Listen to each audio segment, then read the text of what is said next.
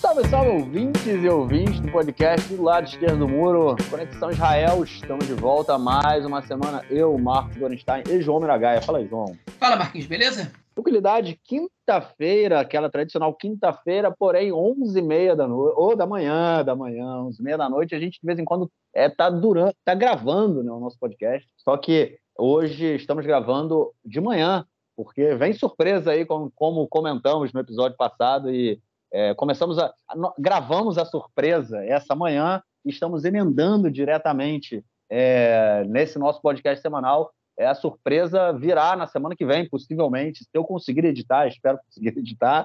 Mas enfim, a gente, vocês vão ficar sabendo de tudo. João, no final, vamos fazer o seguinte: no final do episódio, o João conta para vocês qual é a surpresa. É, então, como eu estava falando, aquela é, quinta-feira, 15 de dezembro, 11h30 da manhã, Quinta-feira chuvosa aqui, pelo menos caíram já as gotas aqui onde eu vivo. É, friozinho, fresquinho. Tá frio aí, João?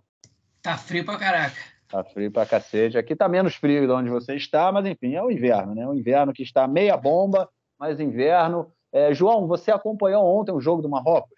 Cara, eu vi só o primeiro tempo, porque meus filhos acordaram e quando eu botei os dois para dormir já eram 43 do segundo tempo. Já estava 2 a 0 França. É, eu vi que estava 2 a 0 falei, ah, vou dormir. É, não dá. O Marrocos cumpriu um bom papel, hein? Gostei da, do papel do Marrocos na, na Copa. Foi legal, foi legal ver o Marrocos chegando aí na semifinal. Poderia ter ganho da França ontem, assim, é óbvio que o time da França é muito melhor, né? Mas, enfim, não, não foi fácil para a França ganhar do Marrocos, não. Acho que meteu o gol com quatro minutos, né? Quatro, cinco minutos. Se não tivesse metido o gol tão rápido, a história do jogo poderia ter sido completamente diferente, porque, enfim, é, a França foi o primeiro, né? É, é, é, o Marrocos quase tinha tomado um gol na Copa, não tinha tomado nenhum gol na Copa. Né? E a França, aos quatro minutos, conseguiu quebrar aí essa, essa marcação cerrada ali na, na, na, entrada da área do Marrocos. Mas enfim, vamos, vamos Marrocos deixar. O Marrocos tinha tomado um gol, o Marrocos do Canadá. Tinha tomado um gol, né? Na fase de é, grupo. Do Canadá.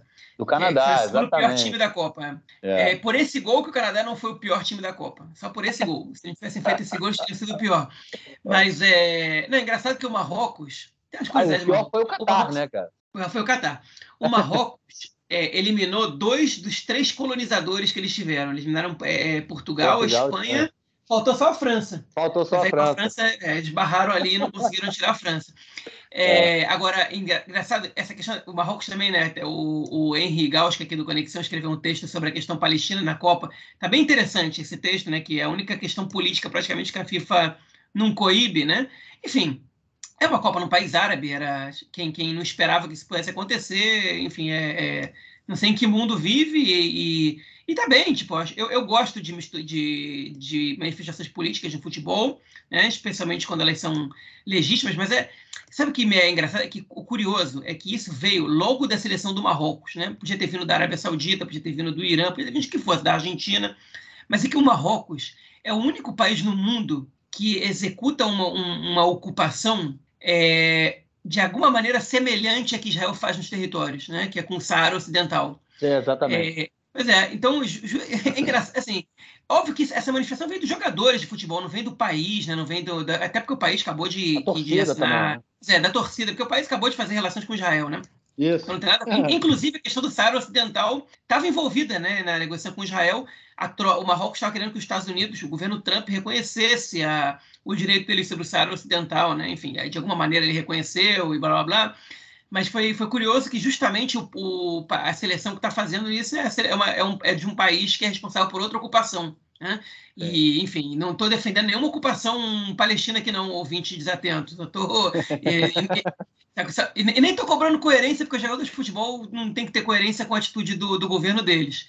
Só, só, tô, só acho curioso de onde é que, que, isso veio. E também recentemente, né, Israel e Marrocos acertar, é, assinaram acordos de normalização dos laços, né? É, inclusive comentamos disso, né, que uma da, um dos pedidos, né, do Arié Deri, né, o, a gente vai comentar nesse episódio, mas assim, futuro ministro é, no Estado de Israel, ele, um dos pedidos foi que o partido dele recebesse a, pudesse nomear né, um embaixador em Marrocos, né?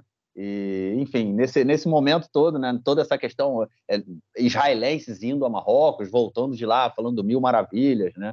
é, gostando e tudo mais. E a gente vê essa relação. Inclusive, muita gente não sabia o que fazer, né? ficou meio bugada ali, tipo, ó, torço Marrocos, e aí veio a bandeira, de, bandeira da Palestina entre os torcedores, entre os jogadores. O nego não sabia muito para onde correr, ficou aquela. Né, dá o choque, né? Bate dois neurônios, bate de frente ali, irmão. Aí não tem para onde fugir.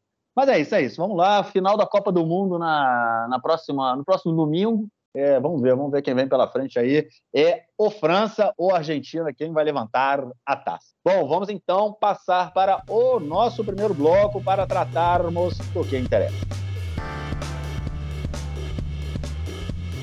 É isso aí, gente. Governo ainda sendo formado, não temos um governo no momento, temos um governo de transição, né? não temos um governo ainda sob é, os o, o, a batuta, vamos dizer assim, de Benjamin Netanyahu, é, ele que achou que ia montar o governo em duas semanas, rapidinho, pra, a, aproveitando aí a euforia da, das eleições, não conseguiu fazer, não, até o momento ele não conseguiu, e o que a gente viu nessa última semana foi, é, vamos dizer, as ritar, como é que a gente faz ritar em português? Ó, espremer, né?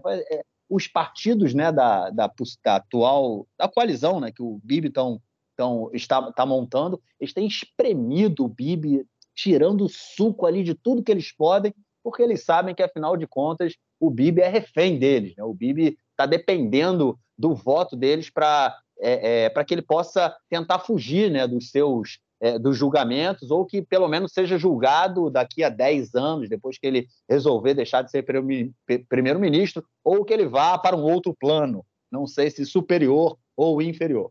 Mas, enfim, é, todo mundo sabe que o Bibi é refém e o Bibi está agindo como todo refém. Como todo refém, ele tem que liberar tudo que os outros desejam. E essa semana a gente viu, né? O carro começou a andar, o governo, apesar de não ter sido é, é, é, empossado ainda, já começou as suas é, a trabalhar para que isso possa acontecer. Isso porque, para que o acordo de coalizão seja assinado, algumas leis precisam ser aprovadas, modificando o funcionamento do próprio Estado. E a gente vai falar disso é, nesse, nesse episódio. O primeiro passo para o primeiro passo para que essas leis fossem aprovadas seria teria, teria que ser a troca do presidente do parlamento, né, do Yoshev Rosh Knesset, que até o momento era o deputado Miki Levy, né, do partido Yeshatid, e agora essa semana ele foi trocado pelo deputado do Likud, Yariv Levin, que era meu vizinho, era na casa antiga onde eu morava, o Yariv Levin morava a, sei lá, 200 metros onde eu morava, ele já tinha sido presidente do parlamento,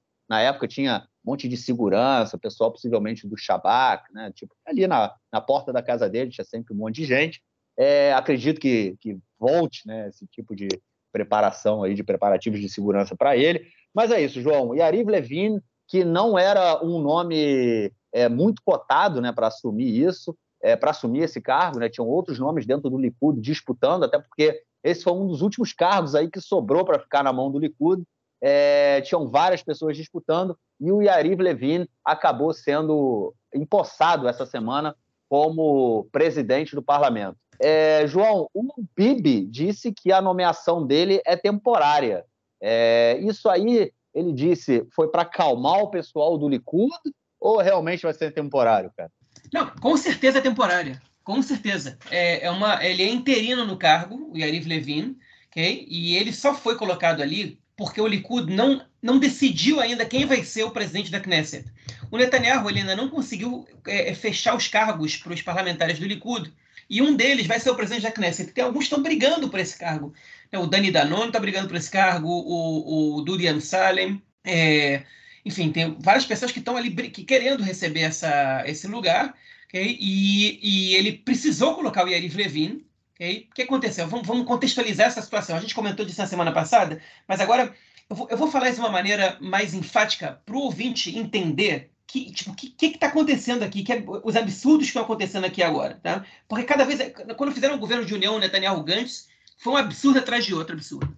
E aí depois fizeram aquele governo de, de mudança e, e, também foi cada bizarrice, tipo, que eu vou te contar.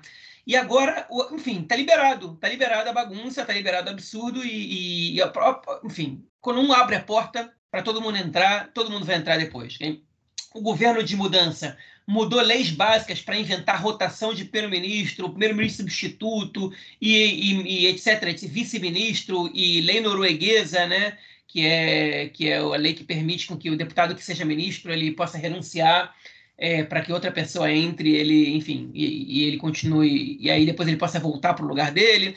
Aí depois o governo de mudança manteve tudo isso e ainda criou, um, enfim, mais, mais uma série de, de status, né, ministro sem pasta aqui, etc, etc. E aí o, o que eles falam agora, beleza, já criaram isso, já criaram aquilo, então agora vamos mudar mais. E aí os partidos, eles, eles não satisfeitos com a troca de cargos, com, com é, propostas de aprovação de leis específicas e etc, etc, etc, eles estão exigindo, para vocês terem uma noção de como o Netanyahu é um sujeito confiável, né? como as pessoas confiam no Netanyahu. Esses, esses é, partidos da, da base dele estão exigindo que uma série de determinações combinadas por eles sejam aprovadas na Knesset antes do, da formação do governo. Ou seja, a gente só vai assinar um acordo de coalizão com você se você aprovar essas leis antes do governo ser estabelecido. Não é um compromisso de aprovar essas leis, é a aprovação em si, de fato. Okay? E aí, eles precisavam trocar o presidente da Knesset, porque eles, têm, eles tinham que colocar uma série de leis okay, que são muito controversas, okay, que essas leis passem na frente de várias outras que estão na fila, e o presidente da Knesset, que é um cargo que a gente já comentou esse termo aqui várias vezes, mesmo Lartin, né, que é um cargo, enfim, republicano, ele não pode virar e falar, ok, tá bem, vamos lá, vamos passar tudo isso. Né? Então eles tinham que colocar alguém da laia deles, okay, só para aprovar essas leis, que são leis, algumas delas super pessoais, a gente vai comentar essas, essas leis, só para poder passar isso. Okay? E isso tem precedente. Um precedente que não se cumpriu, mas tem. O, em, 2000 e, em 2020, quando o Netanyahu e o Gantz assinaram o governo de, de união, um dia antes, frente a, a, a, um impasse e a perspectiva de novas eleições, de quartas eleições seguidas, hein, o bloco anti-Netanyahu fechou entre si de que eles iam trocar o presidente da Knesset para aprovar a lei que proíbe pessoas que estão sendo investigadas por corrupção de concorrer, de, de exercer o cargo de primeiro-ministro. Essa era uma, era uma lei que eles iam aprovar ali, embora se ela tem ou não é, é, razoabilidade e tal, era uma lei que naquele momento era uma lei pessoal. Era o seguinte: a gente está vendo um impasse eleitoral, vamos tirar o Netanyahu do jogo. Vamos, vamos chamar novas eleições e tirar o Netanyahu do jogo. É. Quando eles, naquele momento, fizeram isso, e eles efetivamente trocaram o presidente da Knesset, porque aí o, o, o, o Yariv Levin, o próprio Yariv Levin, ele era o presidente da Knesset, ele se recusou a sair. Na verdade, não lembro se era ele ou se era o Yuli Edelstein. Mas, enfim, quem tivesse, ele falou: eu não saio, eu não deixo a presença da Knesset. E aí, o, e aí é, é, a Suprema Corte obrigou ele a, sair. É? E aí ele é, obrigou, na verdade, ele, a, ele a, a fazer, convocar eleições para presidente da Knesset. Ele não convocou, ele renunciou para não obedecer à Suprema Corte. Aí assumiu o deputado que estava mais tempo, que era o Amir Pérez. E o Amir Pérez convocou eleições, e aí nesse momento o Gantz deu um golpe no próprio partido e entrou. Então essa lei acabou que não, nunca foi aprovada. Mas ali naquele momento se abriu o precedente. E o que o Netanyahu está fazendo, e assim queriam fazer com ele. Você não fez o que você abriu essa porta, você não fez comigo aquilo naquele momento, mas você tornou legítimo aquilo. Agora eu posso fazer isso, não pode reclamar. E ninguém pode reclamar mesmo de, dele ter trocado o presidente da Knesset. O que você não quer dizer que você não pode reclamar das, das leis que eles estão passando, ok? O que, que são essas leis? Os quatro partidos que estão formando o governo com Netanyahu, eles têm exigências prévias para a formação da coalizão que não tem a ver só com distribuição de cargos, que tem a ver com alteração na configuração dos próprios ministérios, com alteração de leis básicas e com alterações na justiça. Okay? E é isso que eles estão passando agora, e mesmo assim isso não vai ser suficiente. Não foi, né? Tudo passou em primeira leitura, tudo que eu vou falar agora passa em primeira leitura. Qual é a exigência de cada partido, então? Okay? Rapidinho. Antes de a gente entrar nisso, você pode cortar. A gente vai entrar agora. O Netanyahu ele teve que pedir uma prorrogação de tempo para o presidente de Israel para poder formar o governo, que ele disse que formaria em duas semanas, para tirar logo do poder esse governo perigoso, formado por apoiadores do terrorismo e que põe toda a nação de Israel em perigo. As três semanas não foram suficientes, ele pediu prorrogação, pediu mais duas semanas, né? e ele ganhou. O presidente deu para ele essas duas semanas. Muita gente falou, ah, como é que ele está dando duas semanas só para ele para um projeto é, autoritário e etc. E tal. Mas, enfim, o presidente, o que, que ele ia fazer? Não ia dar? Tipo, todos os presidentes sempre dão isso. Você sabe que o governo vai ser formado. Então, você acaba dando. Né? Agora, vamos lá. O que cada partido quer? Okay? Os partidos querem o seguinte. Primeiro de tudo, é, o partido do é, Itamar Ben-Gvir, ou Ismail Dit. Okay? Ele quer, e, e ele está conseguindo, é, uma lei que coloca a polícia de Israel. Ele já tinha conseguido passar para o lado dele, né? Como a gente comentou na semana passada, na semana retrasada, a Polícia da Fronteira. Ele vai ser também responsável pela Polícia da Fronteira, que é uma unidade de soldados, não é de policiais. Não, não bastante, ele quer que a polícia responda ao ministro e não ao chefe da polícia diretamente. Qual é o argumento dele? É que a polícia, que, que, que esse ministério, ele é o único ministério em Israel que o, o corpo técnico responde ao, a, um, a um técnico e não ao ministro. E o ministro não pode determinar é, a política do ministério. Okay? Olhando assim, faz sentido. Faz sentido. Quem determina a política do ministério é o ministro e não é o, e não é o chefe da polícia. Okay? É, o ministro ele, ele atualmente ele faz nomeações aqui e ali, ele dá respaldo para a polícia, ele debate as coisas para a polícia, mas quem responde pela polícia diretamente é o comandante. O Ben-Gvir ele quer que não, que, que, que os oficiais eles diretamente é, respondam ao ministro e que o ministro é, é, determine a política. É muito perigoso okay? por dois fatores. Primeiro, porque é o Ben-Gvir. Okay? Isso não tem nem o que, que tanto discorrer sobre isso. É um sujeito perigosíssimo sujeito criminoso, quem disse isso não é a lei, né? Ele já foi condenado é, é, por apoio ao terrorismo, por é, propaganda terrorista, por uma série de coisas, fora as vezes que ele foi para a justiça e, e, e, não foi criminado, e não foi incriminado porque, porque prescreveu, porque ele foi absolvido e etc. Mas é um sujeito muito perigoso, né? e só isso já faz essa, ele ter esse poder todo é muito problemático, mas também porque a polícia, eventualmente, ela investiga políticos, ela investiga grupos que podem estar ligados a esses políticos, e se o político e se o ministro ele tem acesso a tudo que a polícia, que a polícia faz, ele pode atuar nos bastidores para é, é, instrumentalizar a polícia, para ter a sua própria milícia. Okay? Então, alguma independência a polícia tem que ter. E aí eles foram dar uma coletiva, e várias vezes o comandante da polícia, o, o, o Kobe Shabitai, ele disse, né, ele, ele criticou essa reforma do lado do Benvir. E uma hora ele falou: Eu realmente não entendo porque que, a, a, polícia tem que reportar o ministro.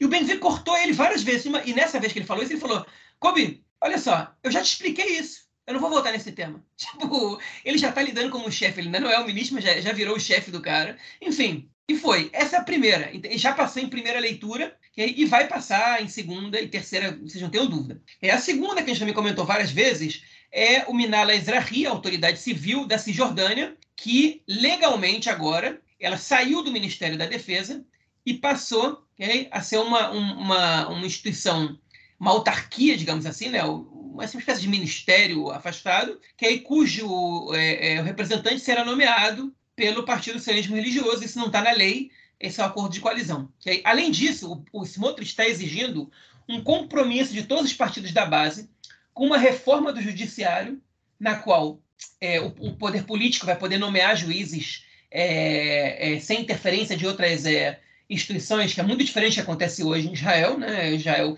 você tem toda uma mistura da sociedade civil, do corpo judiciário e do, e, da, e do corpo político para nomear, nomear juiz. Ele está exigindo uma reforma que passe por isso. E ele também quer tirar do Ministério da Justiça né? ele, é, é um, um representante na nomeação de juízes do alto escalão que passe para ele que é uma reforma absurda, né? é uma, uma medida que não faz o menor sentido. Você tira um, um, um profissional técnico para dar mais um político, justamente para desequilibrar a força. Né? Enfim, essa aí ele ainda não conseguiu, em relação ao judiciário, ele ainda não conseguiu convencer o Netanyahu. Depois vem a segunda coisa mais bizarra. Okay? O que vocês, vocês escutaram agora não é o mais bizarro. É o que está propondo o Ariederi, que é o que, enfim, futuro ministro do interior e, do, é, e da saúde, ao que tudo indica. Não vai ser dos transportes, vai ser da saúde. O Ariederi, ele não pode ser ministro, porque ele é, foi condenado, ele entrou num acordo com a justiça e aceitou a condenação condicional dele, okay? e pessoas condenadas não podem exercer o cargo de ministro, okay? ainda que seja condicional. É, e o Ariederi, ele, ele exige para formar parte da coalizão uma lei é, que mude a lei básica a Knesset, okay? que é uma lei com status constitucional, que permita presos incondicional, em liberdade condicional, a exercer o cargo de ministro para ele poder formar o governo. Ou seja, existe uma lei que, que é, que é anticorrupção, né, que diz pessoas condenadas não podem exercer o cargo de ministro, claramente porque se esse sujeito for condenado, ele é confiável para ser ministro. E então, se você não pode exercer o cargo de ministro, aí você vai lá e faz, muda a lei. Ou seja, qualquer lei que você não goste, você vai lá e muda hein, a seu critério. E essa também passou em primeira leitura. A é, conselheira jurídica do governo considerou essa uma questão problemática mas que ainda está no limite do que pode ser alterado da lei. Ou seja, ela não, é, ela não vetou. Ela, ela pode vetar, o governo pode derrubar o veto e a questão vai parar na Suprema Corte. Mas ela não vetou. Então ela abriu espaço para o Deri. Olha que bizarro. Eu vou repetir isso para vocês, se não for claro. Ministros condenados não podem, políticos condenados não podem ser ministros. Eles vão mudar a lei com status constitucional para dizer que condenados em liberdade é, é, condicional podem ser ministros. E ele vai receber não Quer repetir, repete de novo. Mas repete, dois repete. ministérios. Eu vou repetir outra vez. Okay? A lei proíbe que pessoas condenadas possam exercer cargos de ministro. E eles vão mudar a lei para dizer incondicional pode. Ou seja, pode. eu cometi um crime, okay? a justiça me condenou, okay? mas eu posso ser ministro porque eu estou incondicional. Ou seja, tá bom, tá liberado, é condicional. Você não está fechado cara... na cadeia, então você pode ser. O próximo o passo vai ser ser ministro na cadeia. Não duvidem Isso. disso. E o cara assinou, ele assinou esse acordo com a justiça, cara, tem que dois, três meses, não é isso? Um pouquinho é mais, tem uns seis meses. Tem, tem uns seis meses. Mas então, tem isso, não tem nem um ano. Não tem, não tem dez anos. Tem agora, foi agora. Agorinha.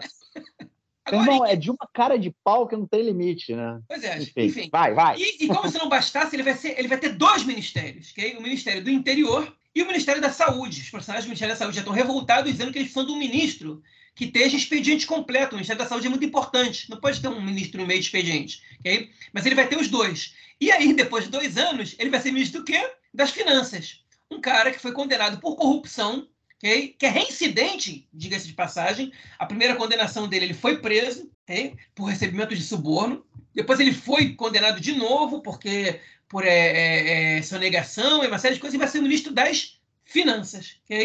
Enfim, negócio bizarro. Mas esse não é o mais bizarro. O mais bizarro é o que ainda não passou. E eu espero que não passe. O Partido Judaísmo da Torá ele fez várias exigências, mas que ainda não foram à votação. Okay? É, entre elas, estava a exigência de que Israel deixe de produzir energia no sábado, no Shabat.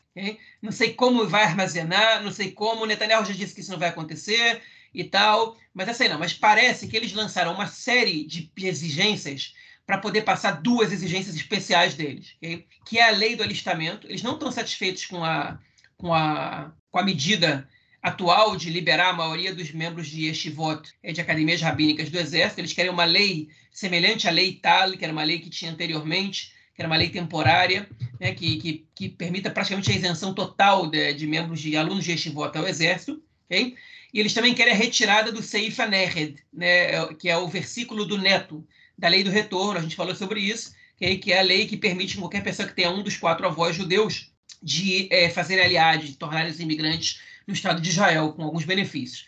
E eles estão cobrando... Deixa só, deixa, Vai, vai, termina eu fazer um comentário. É, eles, não, não é só um tão, comentário, mas. Eles estão cobrando a retirada dessa parte que só possa fazer aliar, só possa virar cidadão de Israel quem tem mãe judia ou quem é convertido por sinagogas ortodoxas, ok? É, e isso, tá? é, é, o enterro final do sionismo. Tá? Isso é a morte do Estado hebreu, okay? que é a ideia de que os judeus são um povo. Porque no momento que você transforma okay, o, o, status né, de, de, possível cidadão de Israel né, é, no, no, enfim, na, na, concepção alárrica, que é da lei religiosa judaica, você está transformando okay, a ideia de que os judeus são são um povo, de que o sionismo ele tinha uma razão de ser okay? nacional, uma vez que quase todos os países do mundo aceitam netos né, de cidadãos, também como, como pessoas que podem pleitear pela cidadania. Aí você está condicionando toda a perspectiva a uma perspectiva é, religiosa. E isso okay, é o enterro final do sionismo. Ah, isso vai dizer que já vai virar um estado de Alahá, um estado da lei religiosa?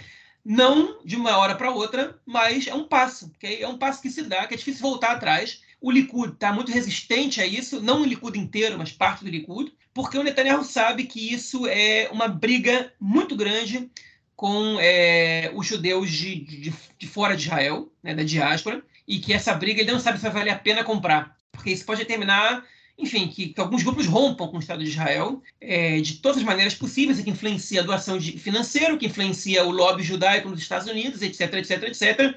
Além do que isso desagrada parte da população é, israelense, né, que se enquadra nessas características.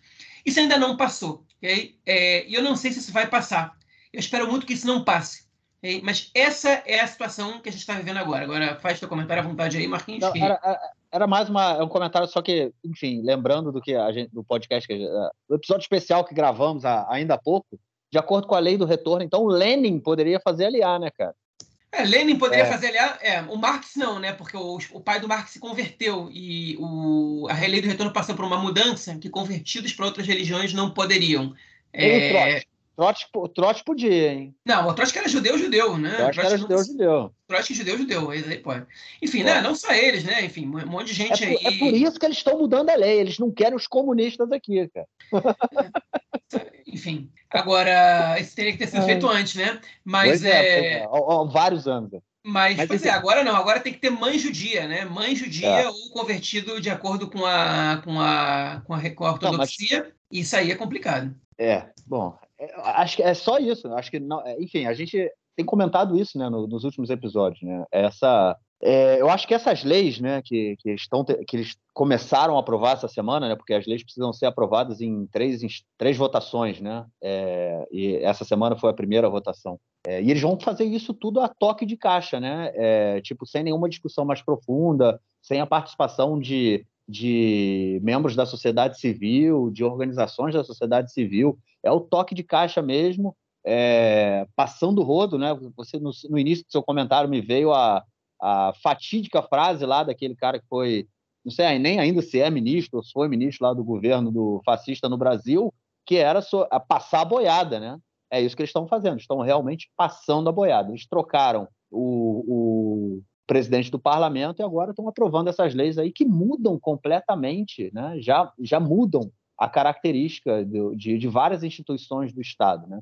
A gente ter é, é, é, o, o, principal aparato de repressão do Estado né, nas mãos, é, sob controle total do ministro, né, de, um, do, de um político, né, extremamente complicado, principalmente em função da questão é, é, da, da, da é, de investigações sobre, sobre outros políticos e tudo mais. Né? Assim, a gente viu completamente o fim da, de, de, qualquer separação aí, de qualquer possibilidade de ter uma polícia é, minimamente independente, né? E vamos dizer assim, autônoma. Né? Não concordo muito que isso aconteça, mas enfim, ainda tem, né? Afinal de contas, a polícia foi responsável por, por investigar o Netanyahu, né? É, e foi a polícia que indicou o indiciamento do Netanyahu, que aí foi aceito pelo, pelo, pelo procurador-geral. Enfim, imagina a polícia perdendo né, esse tipo de, de possibilidade, que eu acredito né, que o Netanyahu não seja contra, não, é, tendo em vista tudo que ele tem passado por aí. Né? Eu acho que para ele, é, nesse momento, seja até positivo que a polícia não, caso seja aprovado, né, e possivelmente será, que a polícia não interfira mais, que o Benvir tenha a possibilidade de frear qualquer tipo de investigação futura ou, enfim, é, qualquer tipo de investigação, não só contra Netanyahu, mas contra os filhos dele, contra o principal filho dele, né, a mulher dele, é, e também dá mais forças ao Benvir, que vai é, é, é, é espremer mais ainda né, o Netanyahu para para conseguir aí o que, ele, o que ele quer em troca. Mas eu acho que todas essas leis, né, tudo isso que eles estão buscando aí aprovar é de uma é de uma dá uma dor de barriga muito grande, né? Porque realmente é, é tipo, os caras estão rindo na cara da gente, né? É, é mais, mais um exemplo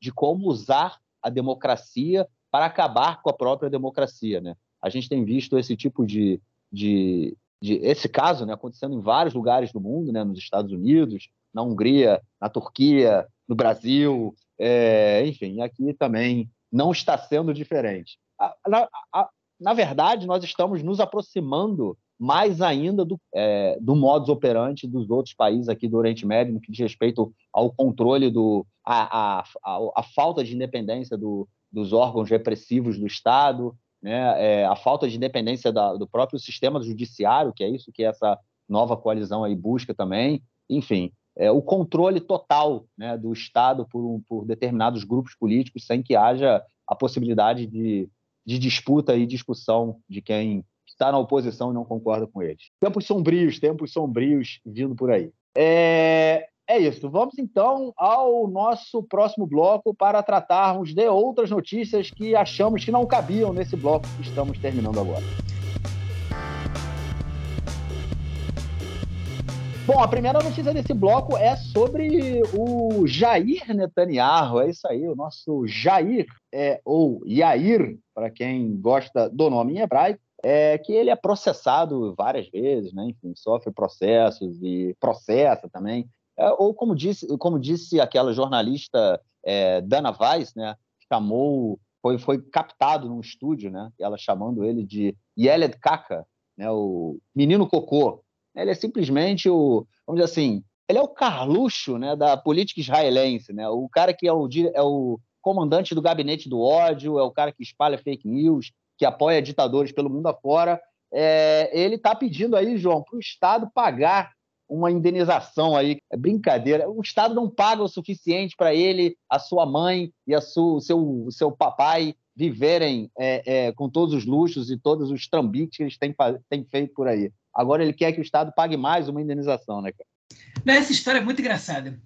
Por quê? O que, que, aconteceu? Ele, na verdade, a gente esqueceu de comentar. A gente comentou umas edições atrás, não me lembro quando, sobre o processo que o Omert ele moveu contra a família Netanyahu, né? Na verdade, a família Netanyahu moveu contra o Omert porque ele teria, foi de, não sei, de difamação, injúria, sei lá, calúnia. E aí o Omert, o Omert tinha chamado eles de doentes mentais eles foram para uma, uma audiência para provar que eles não eram doentes mentais, que foi um negócio bizarro que a gente comentou aqui. Mas, enfim, Omet perdeu aquela, aquele processo, teve que pagar, se não me engano, acho que 40 e poucos mil shekels para a família Netanyahu. Agora, essa audiência, o, o, o Yair Netanyahu ele teve que pagar é, para o ex-diretor é, é, do site Walla, é, não sei que lá, Al-Kalai o nome dele, vou, vou, já vou dizer para vocês aqui, mas ele foi condenado a pagar, Avi Al-Kalai, ele foi condenado a pagar para esse sujeito 400 mil shekels, ok?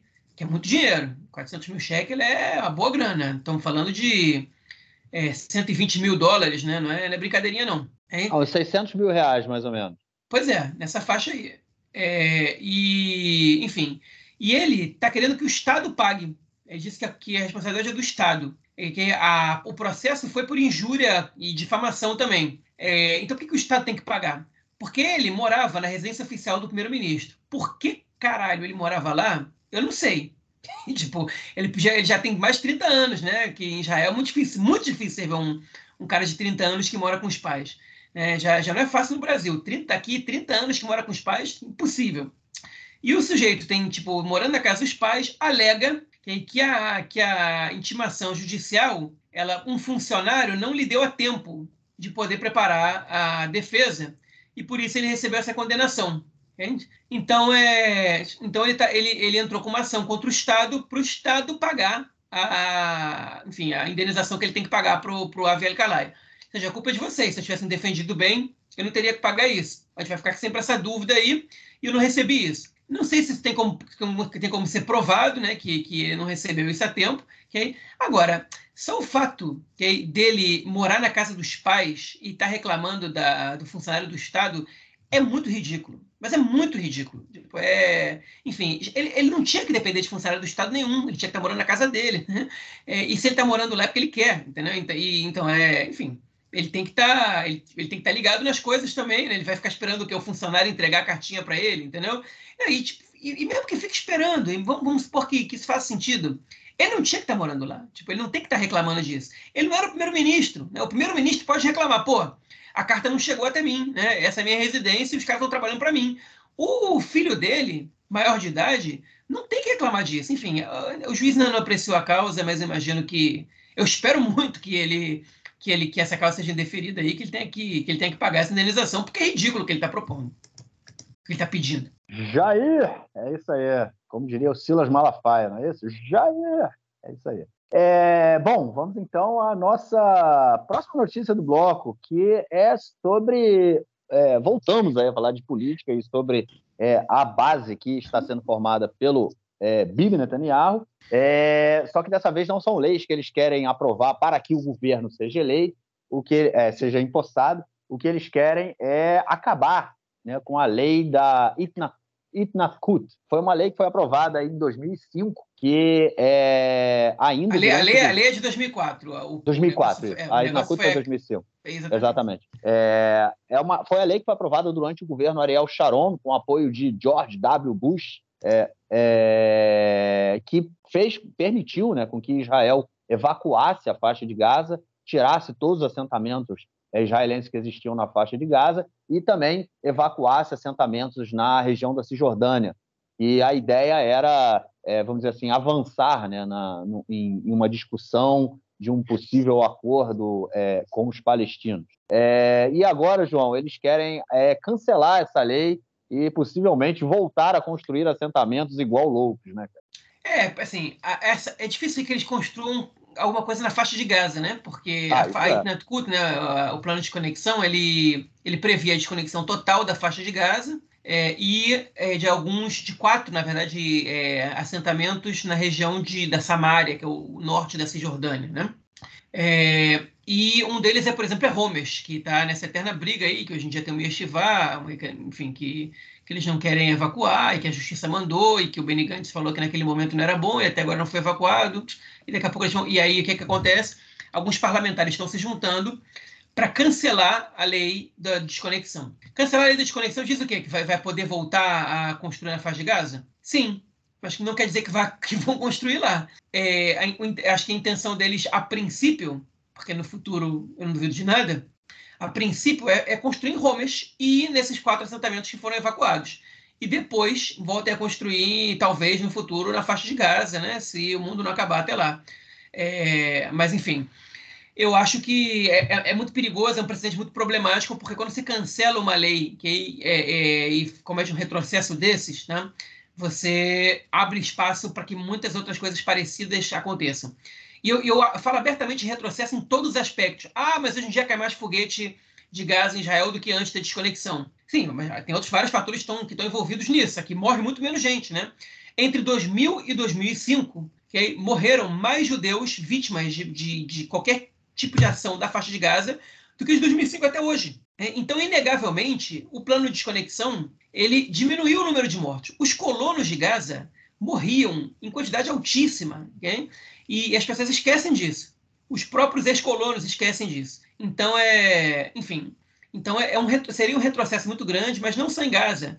Nesses lugares que eles, que eles é, evacuaram da Cisjordânia também, até porque a desconexão mostra que é possível evacuar. Muita gente duvida, ah, não dá para evacuar, é muita gente e tal.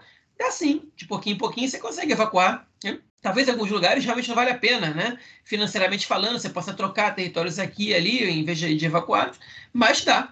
Aí tá aí a prova, ok? Então não dá para cancelar. Se cancelar, as pessoas vão negar, mas cadê os evacuados? E não tem. Enfim, até tem. Os de Gaza não vão voltar tão cedo.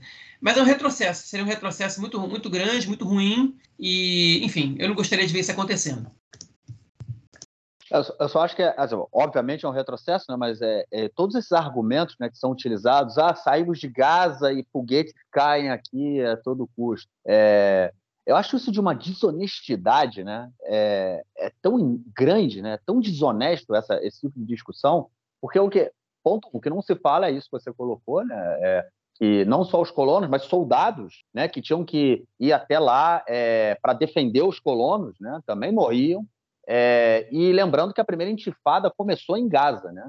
Começou por conta de um atropelamento de um palestino é, por um colono e, de, enfim, é, há quem diga que o atropelamento foi, foi um acidente, há quem diga que não foi acidente, e a, a primeira intifada ele estoura a partir daí, né? Foi ali a gota d'água para o início da, das violências. É, agora, o que não se fala e que é assim, essa para mim é a desonestidade maior. A lei é, de, dessa lei do, da evacuação, né, de 2005, de 2004, ela foi uma lei unilateral ela não foi uma lei que foi discutida com a autoridade palestina. Não foi um, não foi um, não, não a lei, né? O processo de, de evacuação não foi discutido com a, com a autoridade palestina. Então você, a gente tem que pensar que sair da faixa de Gaza é simplesmente deixar um vácuo político. Só que vácuo político não existe. Né? A saída de Israel unilateral, ela, ela tirou a força ocupante que era a força governante, né? era a força que gerenciava ali toda a, a, a região, e como na política não existe vácuo, e como Israel não negociou com a autoridade palestina a evacuação, quem entrou no, no local foi o Hamas, que era a força política forte ali na, na região. Israel sabia que isso ia acontecer, é, todo mundo sabia que isso ia acontecer, que isso, na verdade, foi amplamente discutido é, na, na, na, mídia israelense na época, eu me lembro de ter acompanhado, e, e, essa discussão surge, né? Volta e meia, alguém fala, alguém é desonesto nesse sentido de é, falar, ah, caía foguete, agora caem foguetes como não caía antes, né? Sempre esse argumento aí, ele é, ele é usado muitas vezes. Agora, não se fala que foi a política israelense foi errada não no sentido de sair, obviamente que deveria ter saído de Gaza, mas a forma como foi feita. Né? Jogou-se simplesmente na mão do Hamas, né? um grupo é, é, que a gente sabe né, como funciona, toda a, a responsabilidade sobre a região. Né? Assim, agora você, a gente fechou a porta aqui, trancamos, demos a chave para o Hamas. Foi isso que Israel fez. Então, é, é, é colocar, né, a, a de, de, é, ir contra a lei ou qualquer processo de evacuação é, por conta do que aconteceu em Gaza, de uma política errada israelense, é simplesmente assim, de uma desonestidade sem fim. Mas, enfim, né, o que esperar de pessoas que, para que o governo seja, é, é, seja formado, mudam completamente o, o, o, a forma, né, o, mudam leis para que possam se adequar aí às suas exigências absurdas e antidemocráticas. Né? Nada, não surpreende, não surpreende que esse tipo de, de argumento seja utilizado aqui pela, pelos setores aí conservadores e retrógrados, né? Ultra, é, é, extremamente retrógrados da sociedade israelense. É, é, isso. Vamos então ao nosso próximo bloco para a gente ouvir o comentário do camarada Nelson Burd, que apesar de ser meio-dia e 15 é, da quinta-feira, já me mandou o seu comentário. Na verdade, ele mandou o comentário às 8h20 da manhã. Fala aí, Nelson.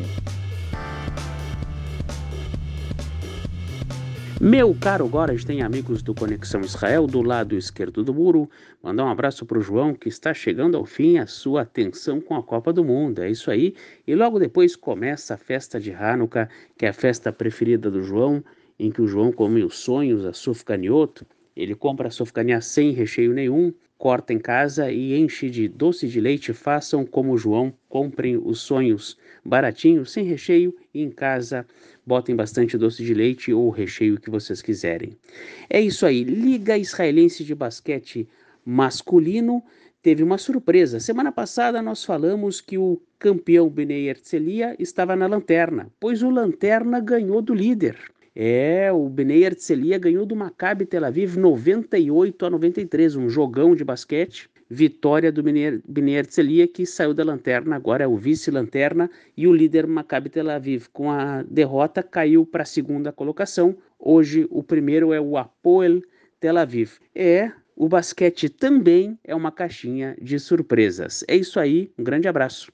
Valeu, mestre. Brigadão. E pode mandar na semana que vem cedo de novo, que vai ser incluído, cara. Vai ser incluído no nosso episódio. João, algo mais a declarar ou a gente fica por aqui então? Cara? Então, ficamos por aqui, deixando aí os ouvintes à espera. Teremos uma surpresa na semana que vem, ok? Mas se eu falar, vai deixar de ser surpresa. É, então o João não vai falar. O João não vai falar porque a gente quer manter a surpresa. É isso, gente. Voltamos então na próxima semana já com o novo né, campeão mundial aí da Copa do Catar e com possivelmente próximo, não sei nem mais o que esperar do próximo episódio, João. Só espero que a gente ainda possa gravá-lo. Talvez é tenha isso, governo. Talvez tenha governo, talvez tenha governo. É isso, cara. Forte abraço então. Abraço, até mais. Valeu.